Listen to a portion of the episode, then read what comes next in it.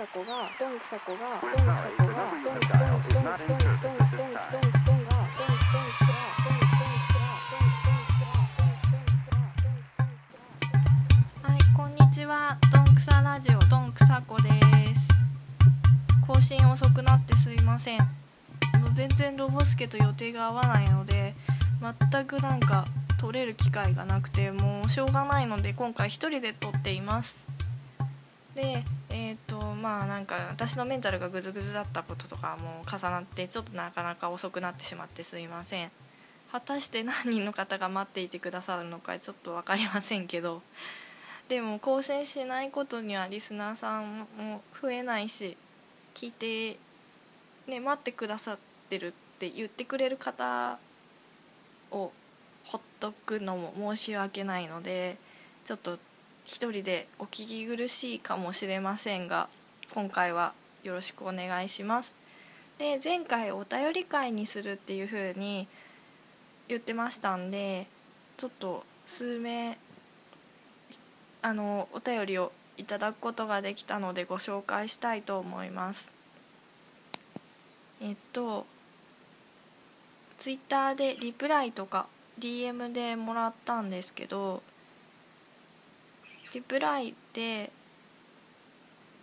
UTM さんから私がお便りお待ちしておりますっていうつぶやきに対して毎回聞いています。どんなお便り送ればいいか浮かびませんがといただきました。ちょっとこれ本当に本物のリスナーがいたと思ってびっくりしました。本当なんか友達に聞いてくれっつって数名に教えて「ああ聞くよ」って言ってくれた人以外では果たして本当に聞いてくる人いるのかなっていう疑問がすごいあって もうこれその人たちに直接ファイルを送りつけるだけでいいんじゃないのかなみたいになってきてたんですけどリプライいただけたのであもう本当に顔見知り知り合いじゃない人も聞いてると思ってちょっとやる気が出ました。ありがとうございます。であとはスープ春雨さんから「はじめましてポッドキャスト聞きました」ゆるい某サクサク番組をさらにゆるくしたトークでしたね。あと例によりロボスケさんの声がすごい聞きづらいです。更新待ってます。というふうにいただきました。ありがとうございます。そうなんですよ。目指すところはサクサクなんですよ。あのロボ声とまあ緩い感じのトークをしてみたいなだらっと聞ける感じはいいなって思ってまあ目指しているところをこう感じていただけてすごい嬉しいですね。そうまあ DM でちょろっといただいてるんですけどそうなんか最初の3回ぐらい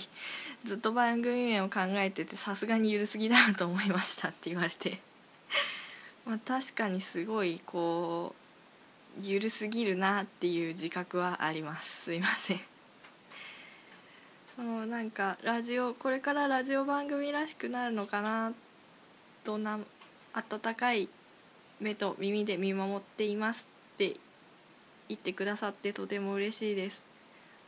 ラジオ番組らしいっていうのがちょっとさっぱり見当がつかないんですよね。どうなんだろう。会話だったらもうちょっとラジオらしい感じに聞けますかね。ちょっと今回一人喋りなんで多分ますます聞きにくい感じになってると思うので申し訳ないですが。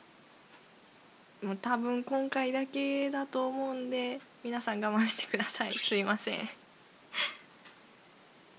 そうそうですね。多分全くの知り合いじゃない方から頂いてるのはこの2つぐらいですかね。お二方だけですね。2つぐらいとか言っちゃってすいません。言葉が悪い。あとはもうめっちゃ友達から「むっちゃファンです。応援してます。結婚してください」って埼玉さんから来て。やったぜって思いました。そう彼女はねすごいんですよね。なんかこうすごい行動力があるのでかっこいいなと思ってて友達ですけど。うん。女性ですけど全然結婚したいですね。渋谷区で家を探すところから始めたいです。よろしくお願いします。そう。あとはねあとは友達知り合いとかからあの励ましのお言葉を会った時とかにいろいろ言ってもらえて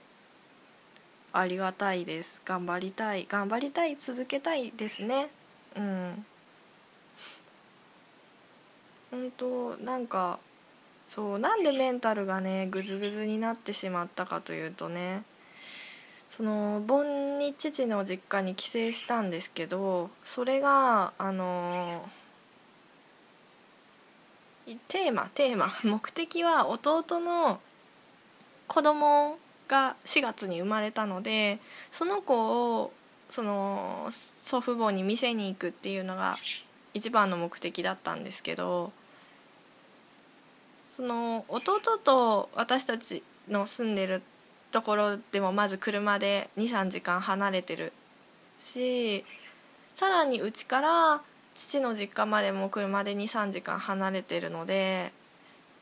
まあ弟たちが直接父の実家に向かうとなると56時間かかっちゃって子供が多分大変なんですよね。なんでそのお盆の帰省する前にまずまあ、ちょっと結局弟は仕事の都合で来れなかったんですけどお嫁さんと子供たちだけまずうちに2泊してでその父の実家に向かう時に弟も合流してそっからまた父の実家に出かけて行ってみたいな感じだったんですけど普段もう大人3人父母私でしか過ごしてないところに子供が5歳と0歳がやってきてでお嫁さんもそんなすごく知ってるわけじゃないのでなんかもういろいろ気使って疲れました。いろいろっていうまあお互いになんでしょうけど気疲れはありますね。慣れないうん。子供嫌いじゃないですけどやっぱり普段接していないとすごいまあ合計5日間ですね。過ごすとさすがに来ますね。それにその父の実家に帰った時にまあその祖父母が孫を見てこうね可愛いねってなってるこう空気感まあうちの家族も含めてなってる空気がすごいなんかもうこれぞ幸せかみたいな空気がすごくてすごいこう微笑ましい気持ちになると同時になんかすごい向こう側の世界だなっていう感じがしちゃって。なんだろう。あーなんかもうここに私いちゃいけないんじゃないかしらみたいな。すごい逃げ出したい気持ちになってしまって。まあなんかねそれなりにその旅行というか帰省は楽しんで帰ってきましたけどその後の反動がすごくてもみ返しみたいな。めちゃくちゃなんかやられましたね。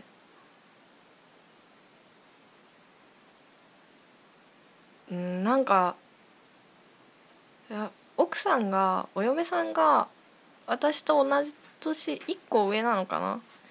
なんですよ。だから同年代の女性が結婚して子供が2人いるんだっていうのを母親をすごくやってる姿とかを目の当たりにしてはあすごいなって思ってしまって。でいろいろ思い返してみれば結局まあフェイスブックとかあんまり気が乗らないんですけど登録だけしてるから同級生とかもう全然なんか仲良くなかった人とかでもなんか同級生の誰かと一人つながると芋づる式でこう申請来るからなんか別に仲良くなかったのにって思いながら でも無視するのもあれだから OK ってするとその子供と遊びに行ったこととか子供のいね学校とか幼稚園とかの行事がどうたらみたいな写真とかがめっちゃ来るんですよ。みんなもうフェイスブック超活用してるからはあ同年代の人たちの日常ってこれなんだって思ったらすごいなんか自分が取り残されているような感じとか劣等感とかがすごく感じてしまってこんなこともこんなこともっていうか結構大事ですけどそういうことが年齢に応じてできていない私はやっぱりダメなんじゃないかみたいな。すっごい感じてしまってわーってなりました。もうなんか本当にこの土地で私は一生生活していけるのかなみたいな。今すごい辛い感じですね。すごい結婚しろとかどうするとかも親は特に言ってこないんですけど、まあ、私結婚するするって言って結局しなかった ことが一回あるので もうそっからは何にも言われなくなったんですけど ただその代わりに女一人で生きていくっていうことをよく考えろよっていうのは一回父にすごい言われてて今もねパートで働いてるしだからまともな職を得て一生一人で過ごしていけるようにっていうことは念頭に置いて考えないと本当にいよいよやばいなと思っててそういうのとかですごい今ちょっとうわって感じです。すごいなんかもうこの辺まあどっちかっていうといまあ、田舎田舎は田舎なのでうんねなんか大人の娯楽がないなとは思ってて子供を踏まえて楽しむっていうことはすごくあると思うんですけど大人一人ってみんなどうやって遊んでるんだろうと思ってなんか行って帰ってくるだけの生活するのかなみたいな感じで。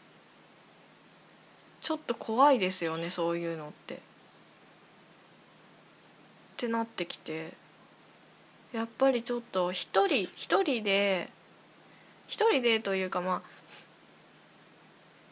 どっちにし、まあ、結婚したいですけどしたいまあうん。相手がいればなんですけどね。にしてもなんかこうなんかこう楽しめるものが少ないからなんかどっちにしても都会出たいなと思ってるんですけどなかなかあの就職が決まりません。就職がっていうかうんリクナビネクストとかああいうやつ使ってんですけど普通にあのネットのエントリーだけで落ちますね。まあ芸歴が芸歴なんでもうフリーターで30目前の女なんかもうクズでしかないから多分絶対無理なんだろうなって思いながら毎回エントリーシート送ってキーに添えない結果となりましたって来てああやっぱりって思ってる感じの毎日でますますメンタルうえーって感じですけどまあ頑張ってどうにかしたいです。ちょっと都会に出るのは諦めて近場でまだその方が就職はできるかもしれないですね。経歴があれでもね普通に通勤圏内の方が なんかチャンスはあるかもしれないですよね。せめて面接だけしてもらえて人当たり良さそうだからとりあえず取るかみたいなことにはなるかも。都会だと多分もうねこれからこいつ上京してくんのかよみたいなので面接すらも多分